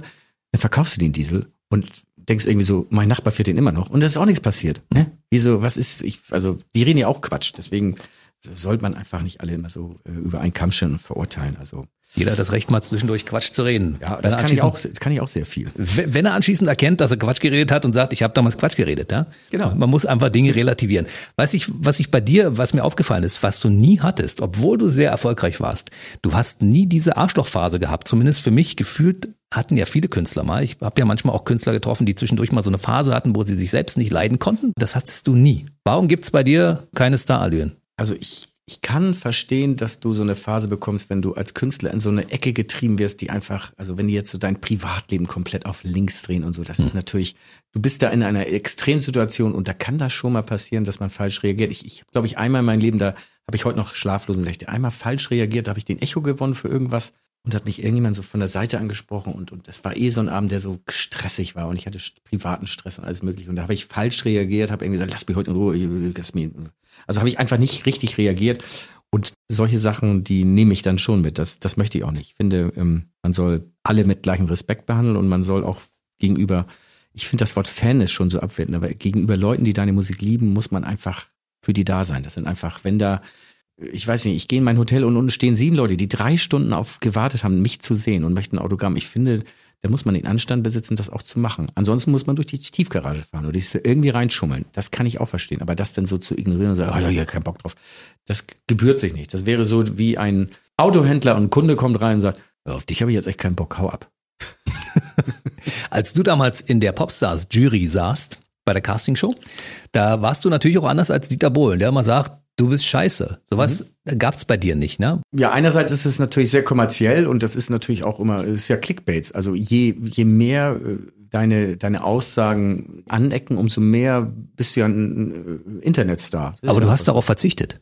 Ja, auch bewusst, weil ich, ich finde Höflichkeit und, und für mich, es gibt so bestimmte Kreise, so, so, die beherrschen mein Leben. Also der, der Circle of Dignity, also der, der, der Kreis der Würde der ist unantastbar. Hm. Es gibt einfach Dinge, die gehen einfach nicht in meinem Leben. Da ist das einfach zu sehr geregelt. Genauso habe ich einen Circle of Competence. Das heißt, Leute, von denen ich beraten lasse, da kommt keiner rein. Hm. Es sind nur Leute, wo ich weiß, die haben Tracker, die haben eine Ahnung, die haben es selber bewiesen. Auf die höre ich. Hm. Aber ich kann nicht auf jemanden hören, der von außerhalb mir irgendwie erzählt, was du machst, ist das scheiße. Weil dann denke ich immer so, Woher weißt du das? Es ist genauso in der Politik. Es gibt so komplexe Themen. Also wenn man über Einwanderung redet, es ist so komplex, das Thema da mag ich mich gar nicht äußern, weil es wird ja eine Stunde dauern und ich muss mich einlesen und damit beschäftigen. Aber wir sind ja alle so, so bereit, immer eine Meinung zu allen zu haben und ich muss dazu was sagen. Und das, das finde ich ähm, überzogen. Und da muss man sich mit wohlfühlen. Man muss ja auch damit leben, wenn man in so einer Jury sitzt und, und Leute erkanzelt. Das muss man ja auch irgendwie schön finden. Das muss man einfach auch genießen. Das, das ist bei mir nicht das Gehen. Und deswegen bin ich wahrscheinlich auch für so eine Castingshow zum Glück zu langweilig, weil ich finde auch nichts langweiliger als eine Castingshow. Ich meine, die letzte, die ich gesehen habe oder an den Gewinner, den ich mich erinnern kann, das war, glaube ich, Monrose. Das ist auch schon eine Weile. Das ist eine Weile her. Ja, aber die anderen auch wirst du mir nicht nennen, wie die alle heißen. Also wirst die ja. Juroren kennen wir natürlich alle, weil die da ihre Alben verkaufen und das sind dann eben die Fernsehgesichter und äh, das ist auch in Ordnung. Aber ist das mein Beritt? Brauche ich das? I also der letzte Castingstar, der mir im Kopf ist, ist Alexander Klavs. Gott, du bist Jetzt, das ist aber wirklich, das ist wirklich das ist schon despektierlich. Ja, ja. Also Na gut, hart. aber Broses und solche und, und, und Monroes kennen ich natürlich auch und No Angels, das ist völlig klar. Ja, Wahnsinn. Aber so danach ist irgendwie Schluss, ne? Also, Ja, das ist natürlich auch Stereotyp. Also wir kennen natürlich auch die Aussagen der, der Moment, Juroren. Thomas Godoy kenne ich auch noch, der war schon hier in der Sendung. Oh ja. Ja. Ja, ein guter Sänger. Guter Aber es Sänger. ist natürlich auch von der Jury, die Auslagen sind ja, äh, du hast mich mitgenommen und so. Wir kennen ja alle diese Sätze. Who cares? Das habe ich tausendmal gehört. Die Scheiße will ich nicht mehr hören. Oder, Hm. Oh, ich verkneife mir eine Träne. Habe ich auch tausendmal gesehen. Das Hm. ist einfach erzählt, erklärt. Und äh, also da ist die Messe gelesen und, und äh, das hat auch keine Viralität mehr. Das wird jetzt noch so krampfig weitergesendet. Aber eigentlich geht es nur darum, dass die Juroren noch ein paar Radioauftritte kriegen bei ein paar- paar Festivals. Und ansonsten ist das Zeug von gestern, würde ich Sag mal, gab es bei dir in, in deinem Leben den Moment, wo du gesagt hast, äh, jetzt äh, lasse ich mal die DJ- und Produzentenkarriere so weit weg und mach, hol mir jetzt ein schönes Orchester zusammen und ab jetzt mache ich nur noch Orchester und nichts anderes mehr. Die Einsicht kam relativ früh. Also ich habe damit angefangen. Ich glaube, ich habe das erste Orchesteralbum. Es kann Udo Lindenberg gewesen sein. Ich glaube, das ich habe das erste Album mit dem Orchester mit dem Babelsberger Orchester mit Udo Lindenberg gemacht. Soweit ich mich Jetzt hier um die Ecke übrigens, ja? Genau, gute Jungs äh, und gute Mädchen. Ähm, das war so meine erste Erfahrung. Und ich hatte eben so Ende der 90er, Anfang der 2000er war ich auch so ein bisschen Eurodance müde. Ich habe gemerkt, dass die Musik mich in dem Moment gar nicht mehr so kickt. Ich brauche irgendwas, was mich kickt, wo ich Herausforderungen habe, wo ich einfach weiß, ich muss der Schlechteste im Raum sein, dann kann ich was lernen. Und dann habe ich die große Chance bekommen, dass ich Paul Enker ein Konzept verkauft habe mit Rock Swings, wo ich ihm gesagt habe, wir singen Rocksongs im Swing-Gewand mit einem Swing-Orchester. Und das habe ich eben auch noch nie gemacht. Und das war für mich natürlich eine unfassbare Lernphase. War eine großartige Lehre. Ich war auf einmal in Los Angeles, habe mit den besten Musikern der Welt gearbeitet, hatte einen Künstler, der manisch irre ist, also der wirklich hochgradig anstrengend ist und aber eben auch sehr viel kann. Der, der ein Künstler, der vom Blatt lesen kann. Und das singt. Also du schreibst einfach die Notation aufs Blatt und der kennt den Song gar nicht, aber kann das dann singen. Das ist schon, das ist schon so, ja, hohe Kunst. Und das war natürlich ein großartiges Erlebnis. Und dann habe ich mich da so reingefressen und dann kam Michael Bolton und äh, Alexander Safina und, und dann kam Helene Fischer mit dem Weihnachtsalbum. Es kamen dann ganz, ganz viele Orchesteralben und da war ich dann einfach so auch in meinem Element. Jetzt kenne ich mich aus, jetzt weiß ich, wie es geht, jetzt kann ich mit denen mitreden. Ich habe zwar immer noch einen Schweiß nach dem Rücken, wenn mein Orchester reinkommt, weil es einfach schwierig ist, mit so Spezialisten zu arbeiten, die ja in ihren, also man muss sich vorstellen, wenn du, wenn du eine Geige spielst, dann ist dein Leben auf so einen Raum begrenzt. Mal, es sind 45 Zentimeter. Ja. Aber auf diesen 45 Zentimetern sind die verdammt gut. Da haben sie 14.000 Stunden drauf geübt. Und dann kommt DJ Christensen, der so ein Ding nicht mal halten kann. Na, halten könntest du noch. Ja, und sagt denen, hier ist der Hitakkord, das kann ich. Mhm. Damit spiele ich einen Akkord. Und das ist dann schon eine äh, sehr spannende, herausfordernde Geschichte, das zu bekommen, was ich mir so vorstelle. Ähm, Aber mittlerweile habe ich da so meine Tricks und kriege das ganz gut hin. Wann hast du dann eigentlich, hast du richtig klassisch Noten gelernt? Weil ich als DJ das nie gelernt habe. Also ich kann kein Instrument spielen und ich kann mit einem Notenblatt überhaupt nichts anfangen. Tatsächlich nicht. Also ich kann mich da so ein bisschen reinlesen, aber es ist natürlich so, wenn eine Partitur kommt, sind ja alle Notationen auf einer Seite. Also Ja. du hast dann die Brass-Section, die Hörner und Mhm. Schlagzeug, alles und selbst Gesang ist auf dieser Seite. Und neben mir sitzt dann ein Arranger, der blättert dann, während das Orchester spielt. Und ich versuche mich dann immer auf die Piano-Akkorde, die ich dann so halbwegs lesen kann, äh, zu äh, konzentrieren und denk so, wie kann der das in dem Moment alles lesen? Und das sage ich dann auch immer. Ich sag, Mhm. Jungs, das geht mir zu schnell. Ich muss das nochmal hören. Da komme ich nicht mit. Ihr seid einfach trainierte Spezialisten. Da muss Christensen zweimal hören. Und dann geht das auch irgendwie. Und ich finde immer offen damit umgehen, was man nicht kann, ist auch eine Stärke. Also äh, Oliver Kahn hat in seinem Leben einen guten Satz gesagt. Nur die Starken lassen sich helfen. Das ist wirklich so. Und er hat ja auch, glaube ich, äh, sich psychologische Hilfe geholt, als er da irgendwie in Japan bei der WM so verkackt hat. Und das hat ihm anscheinend sehr geholfen. Und äh, das habe ich mitgenommen. Das finde ich, ist, ist ein guter Satz. Ich dachte, du machst, meinst den Satz, wir brauchen Eier. Eier, wir brauchen Eier. Ja, das hört sich nach Ostern an. Also nicht. Und wenn das der Satz ist, der in die Geschichte eingeht von Olli Kahn, Das ist schade. Aber es ist der Satz, der, Der wahrscheinlich Arme. am meisten genannt wurde oder zitiert wurde, ja. Ah, der Arme, ey, oh Gott. Aber das mit den Noten, ich finde das äh, super. Du bist ja nicht der klassische Dirigent, wenn du vor dem Orchester stehst, sondern Mhm. du hast eine andere Funktion. Ja, also erstmal so, ich kann dirigieren, wie ich will, weil ich bezahle den Bums. Ganz Ja, einfach. genau. Ich brauche mich auch nicht mehr rechtfertigen. I don't care. Weil ich Bock habe zu dirigieren, dirigiere ich. Und die gucken mich auch alle mit großen Augen an, aber ich kenne ja die Einsätze. Ich kenne die Songs, also hat das schon alles so ein bisschen Hand und Fuß. Aber ich bin von Weitem davon entfernt, dass ich sagen würde, ich bin Dirigent. Nein, ich mache das, was mir Spaß bringt, weil ich das total geil finde. Und ich zahle den Bums. Ich darf das. Ja. Das ist einfach auch, finde ich, die allergeilste Aussage. Wenn irgendeiner zu mir im Orchester, jo, du hast das gar nicht studiert, sage ich, ja, Wer hat denn die Überweisung geschrieben? Wie findest du mich denn jetzt? Riesig, ne? Ja, geil. Dann sitze ich wieder da.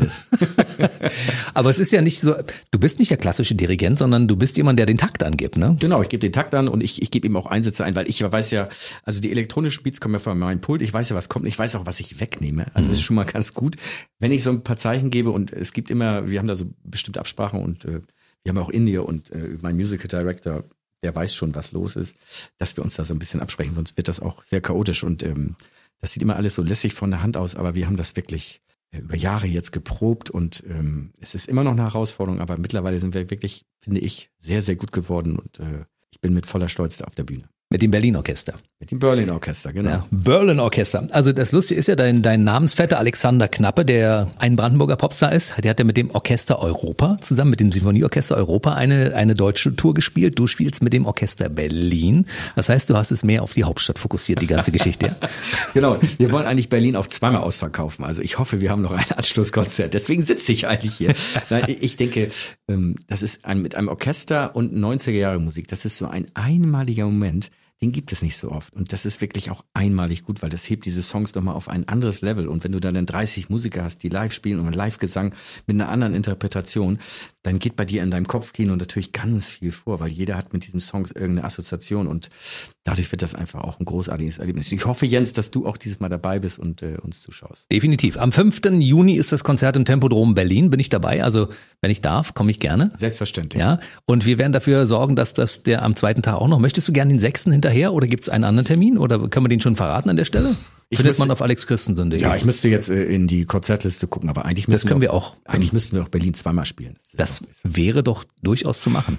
Mit diesem wunderbaren äh, Set, ein Abend, nur Hits. Das ist natürlich, genau. mehr, mehr kann man nicht verlangen. Also mehr geht nicht. Ne? Das ist also quasi der Olymp. Ja, und der Satz spricht ja auch das aus, was viele denken. Also ich, ich war jetzt bei einer großen, großen Rockband in einem Konzert, die haben ein neues Album gemacht. Hm. Und ich warte eigentlich auf die Hits. Und dann spielen sie 40 Minuten von ihrem neuen Album.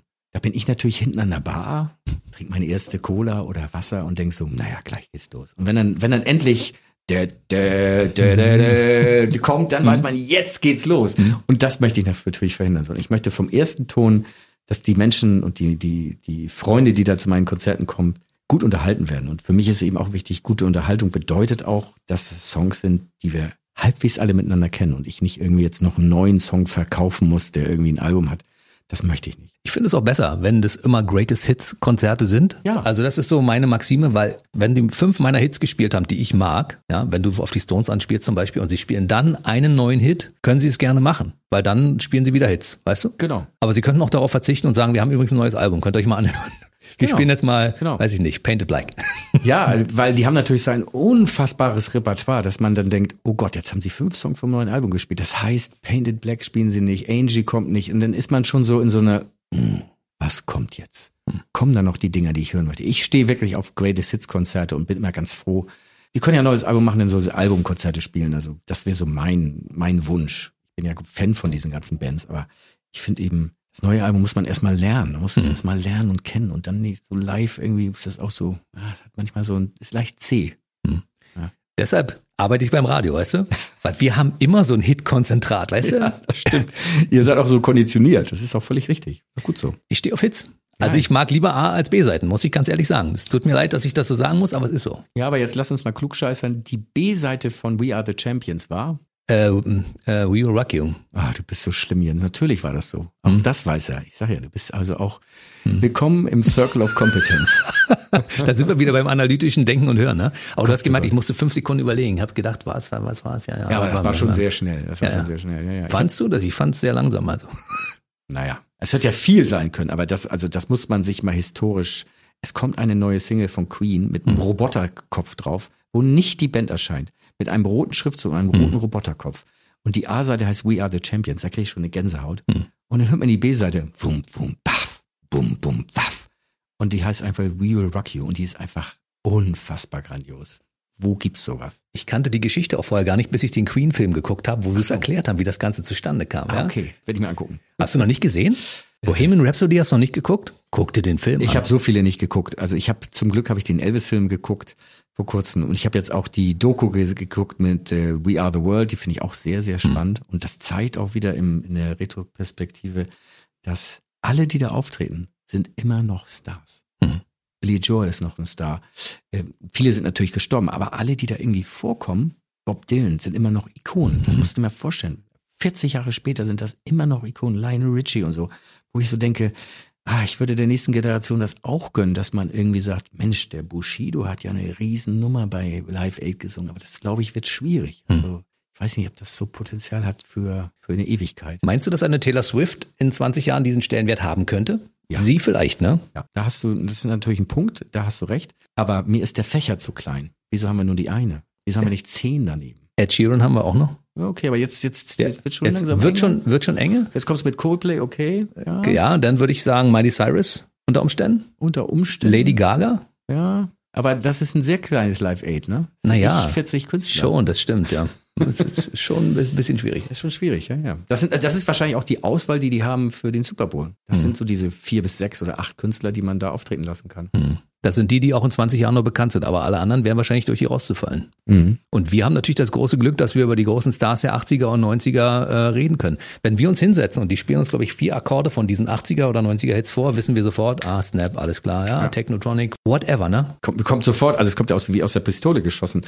Und wiederum merke ich natürlich auch, dass ich für aktuelle Musik selten eine Triggerung bekomme. Es gibt immer wieder einen Titel, wo ich denke, wow, großartig. Aber oft ist es so, dass ich denke, es ist egal ich möchte mir das gar nicht, möchte mir das gar nicht merken, weil das ist so unwichtig. Na gut, ich beschäftige mich mit natürlich ja. berufsbedingt auch mit Muss. aktueller Musik. Ja, ja, klar. Und es gibt da auch durchaus Songs, die ich sehr, sehr geil finde. das meine ich auch. Ich sage, es gibt es ab und an, mhm. aber es hat vielleicht eine andere Schlagzahl, weil man auch den gewissen Taste Freeze im Kopf hat, dass man, äh, da kommt nicht so viel Neues dazu. Kann auch passieren. So wie bei Queen We Will Rock You wird es, das wird es heute nicht mehr geben, weißt du? Du hörst den ersten Takt oder die ersten paar Takte und weißt, das ist der Hit.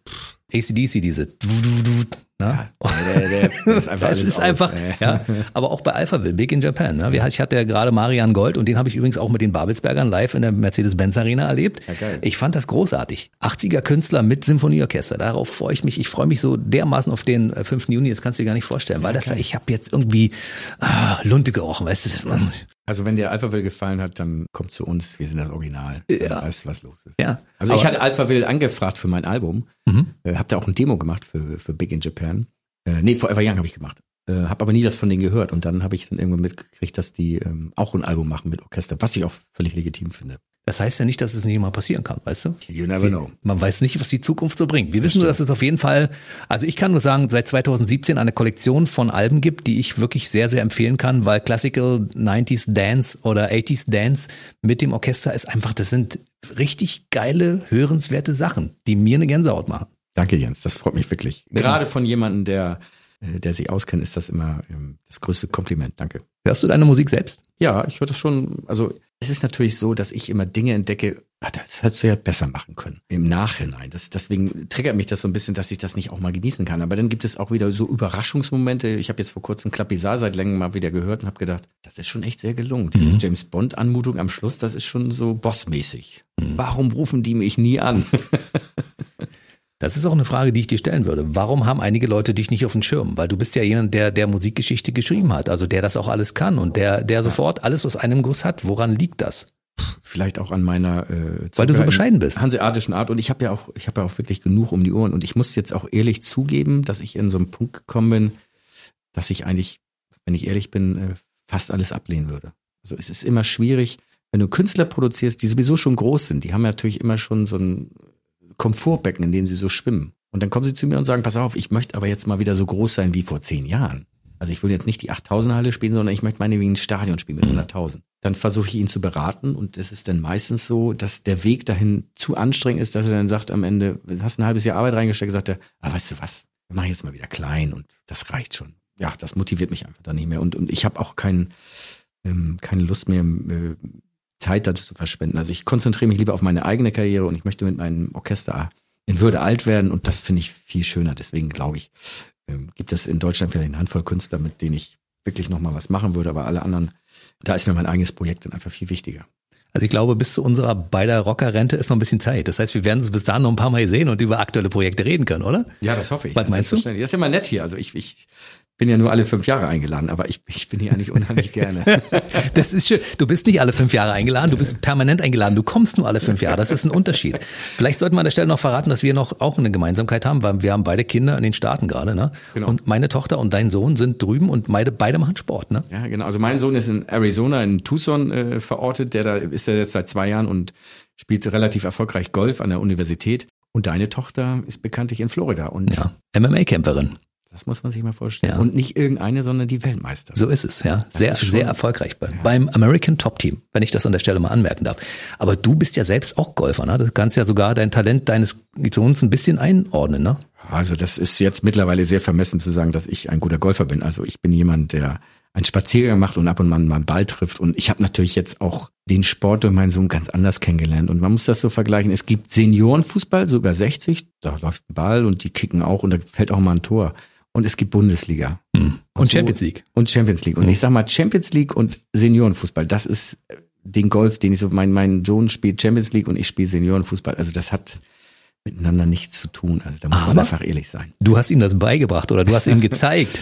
Guck mal, es gibt Golf. Und hat er wahrscheinlich damals gesagt, Papa, das ist eigentlich nur eine Sportart für ältere Männer.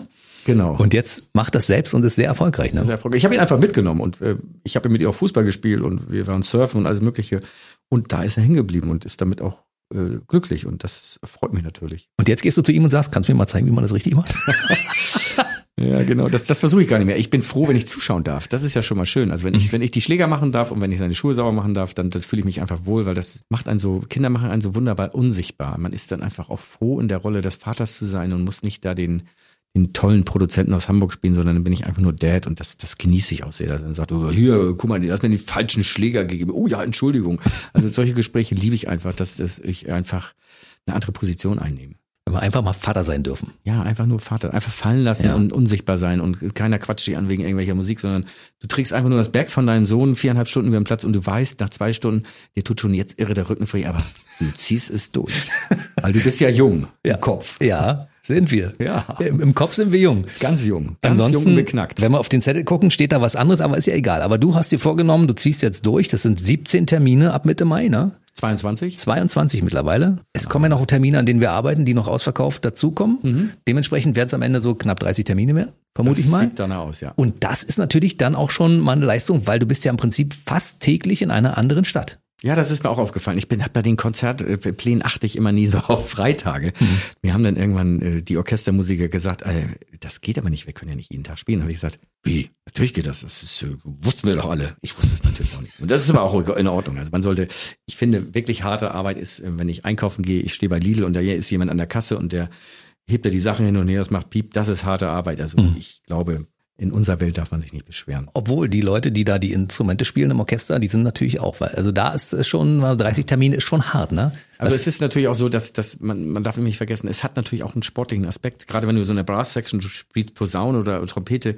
das ist ja auch eine Sache, wo dein Lungenvolumen genutzt wird, wo deine mhm. Muskeln alle angespannt sind und irgendwann sind deine Lippen auch tot, dass du gar nicht mehr äh, mhm. vernünftig spielen kannst. Deswegen muss man das schon dosieren, auch wie wir die Proben spielen und da, da kennen wir uns auch relativ gut aus, ähm, dass da keiner äh, überlastet ist, weil wir können einfach nur ein bestimmtes Maß an, an äh, Musik machen, die rein handwerklich und rein körperlich ist dann einfach nicht mehr drin. Wie viele Musiker sind es? Wir sind 30 auf der Bühne insgesamt und mit, mit Team sind wir, glaube ich, also mit hinter der Bühne sind wir, glaube ich, so um die 50 bald. Also es sind, äh, wir fahren schon mit zwei Bussen. Das ist schon eine, eine erweiterte Klassenreise. Ich sag mal, zwei Klassen zusammengelegt. Schön. Und Physio sind auch mit dabei, ja? Die die Leute dann wieder weich kneten oder was? Ja, nee, die muss man sich dann. Also ich, ich hatte das, ich hatte das letzte Mal in Frankfurt. Ich, ich weiß nicht wieso, ich konnte einfach nicht mehr stehen. Und dann habe ich mir auch so ein Physio ins Hotel geholt und das, äh, der hat ja dann so einen Elektrohacker irgendwie, was er da macht. Keine Ahnung. Das hat aber sehr gut geholfen. Also da konnte ich dann wieder mich normal bewegen. Und die Nummer hast du in der Kurzwahl. Das heißt, du kannst ihn auch anrufen, falls das auf der Tournee passiert. Aber obwohl, du bist ja jetzt im Augenblick. Also ich habe das Gefühl, du bist fitter als vor fünf Jahren. Kann das sein? Ich, äh, ich wurde ja dazu gezwungen, meine Ernährung umzustellen. Das habe ich jetzt auch getan und das tut mir anscheinend körperlich sehr gut. Aber ich habe natürlich, also ich verzichte, soweit es geht, auf Süßigkeiten und auf Zucker. Hm, schwer. Ähm, natürlich ist das schwierig, wenn man ins Restaurant geht, da ist immer ein bisschen Zucker irgendwo, also jetzt nicht radikal, aber schon, ich sag mal, eine 90-prozentige Reduzierung. Und das mache ich jetzt seit April. Aber ähm, mir hat vorher mein Arzt gesagt, dass Zucker abhängiger macht als Kokain oder irgendwas anderes.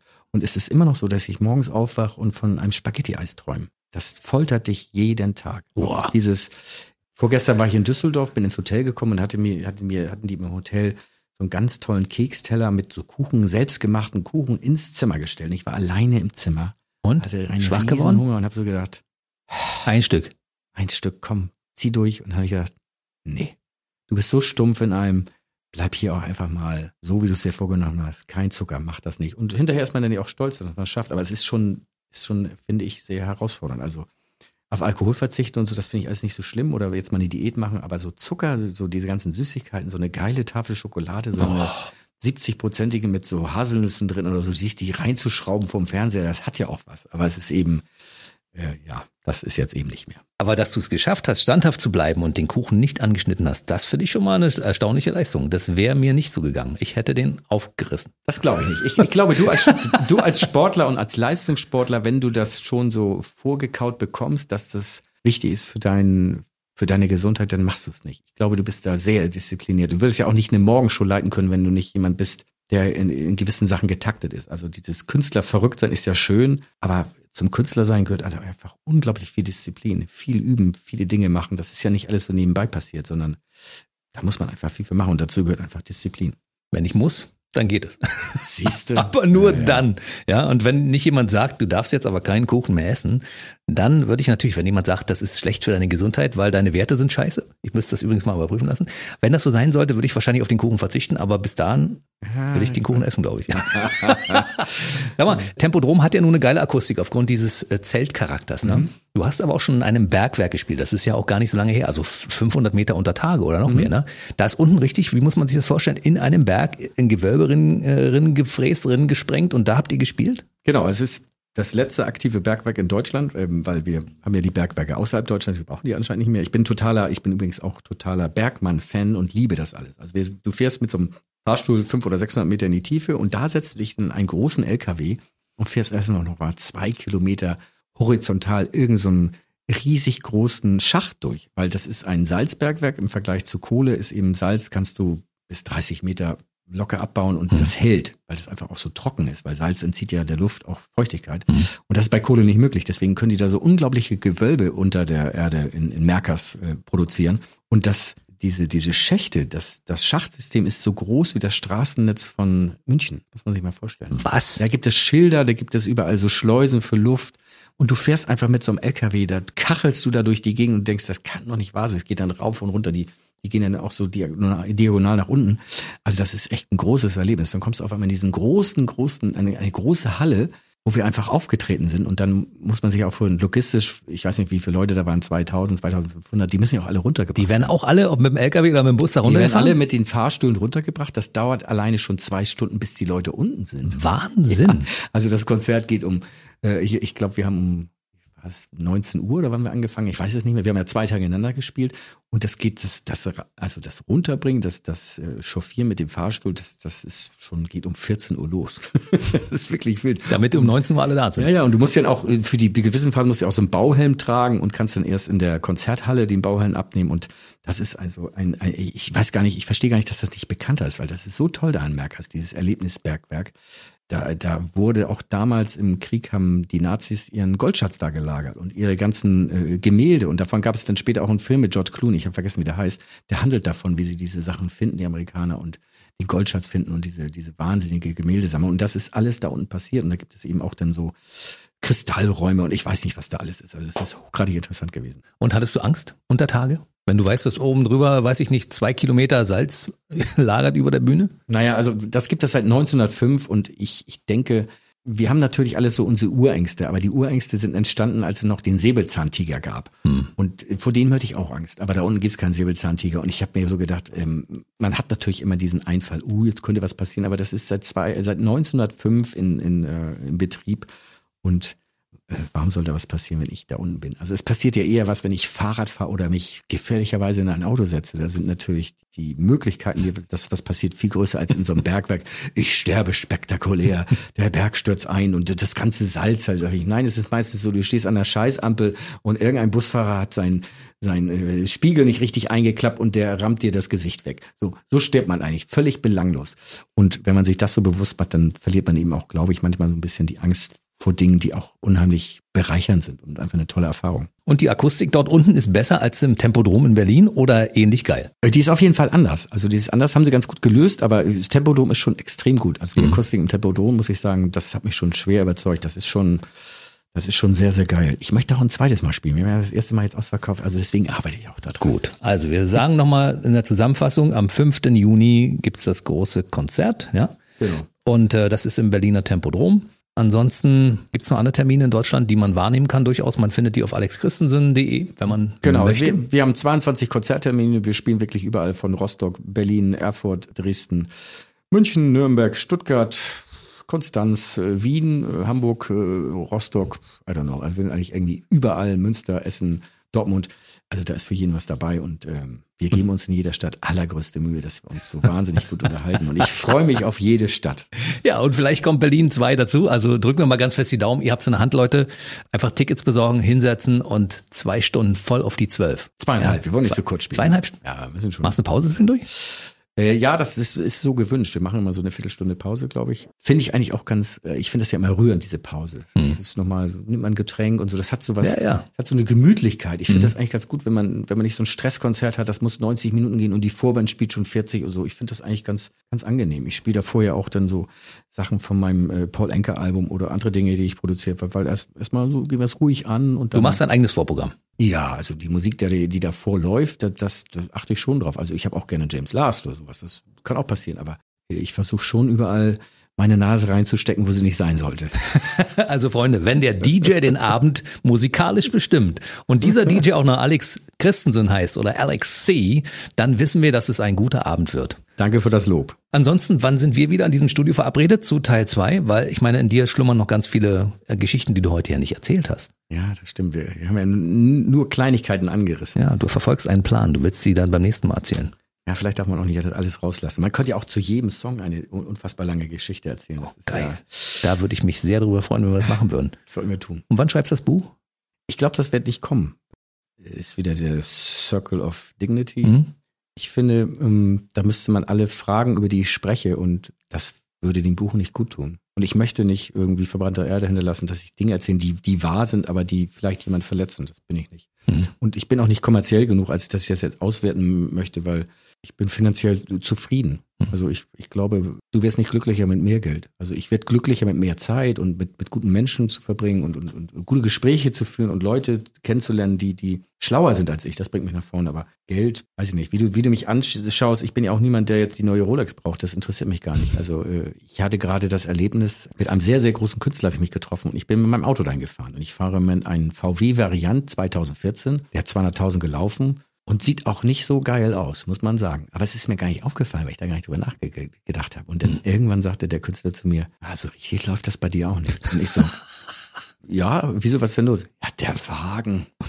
Und dann ist mir ja erstmal bewusst geworden, in der Außendarstellung sieht das ja auch leicht kauzig aus, wenn da jemand kommt, der so einen Müllhaufen fährt. Aber ähm, Also brauchst du ein neues Statussymbol? Nö, brauchst du nicht. Oder? ja, ich, ich müsste es mir schon holen, damit ich solche Diskussionen und es ist natürlich Außendarstellung, Kleider machen Leute, Autos machen Leute, das gehört ja so ein bisschen dazu, aber ich habe ich hab einfach keine Freude am Konsumieren. Ich weiß nicht, wie man das erklären soll. Also mir bringt das keinen Spaß, neue Uhr oder ein Auto zu kaufen. Das erreicht mich einfach nicht. Also ich hatte vor kurzem, ich hatte den Traum, solange ich denken kann, ich wollte mir immer einen Flipper kaufen. Ich wollte einfach einen Flipper zu Hause haben. Den hast du doch, den James Bond Flipper, wa? Ja, den habe ich mir gekauft und dann steht dieses Ding da und ich habe keine Freude empfunden. Habe ich gedacht, irgendwas stimmt nicht. Irgendwas ist dieser Konsumgedanke verloren gegangen, was ja auch nicht gut ist. Also da ist ja irgendwas eigenartig. Aber das erlebe ich jetzt so, dass ich eben auch, wenn ich mir jetzt irgendein tolles Auto kaufe, I don't care. Das kaufe ich für andere, aber nicht für mich.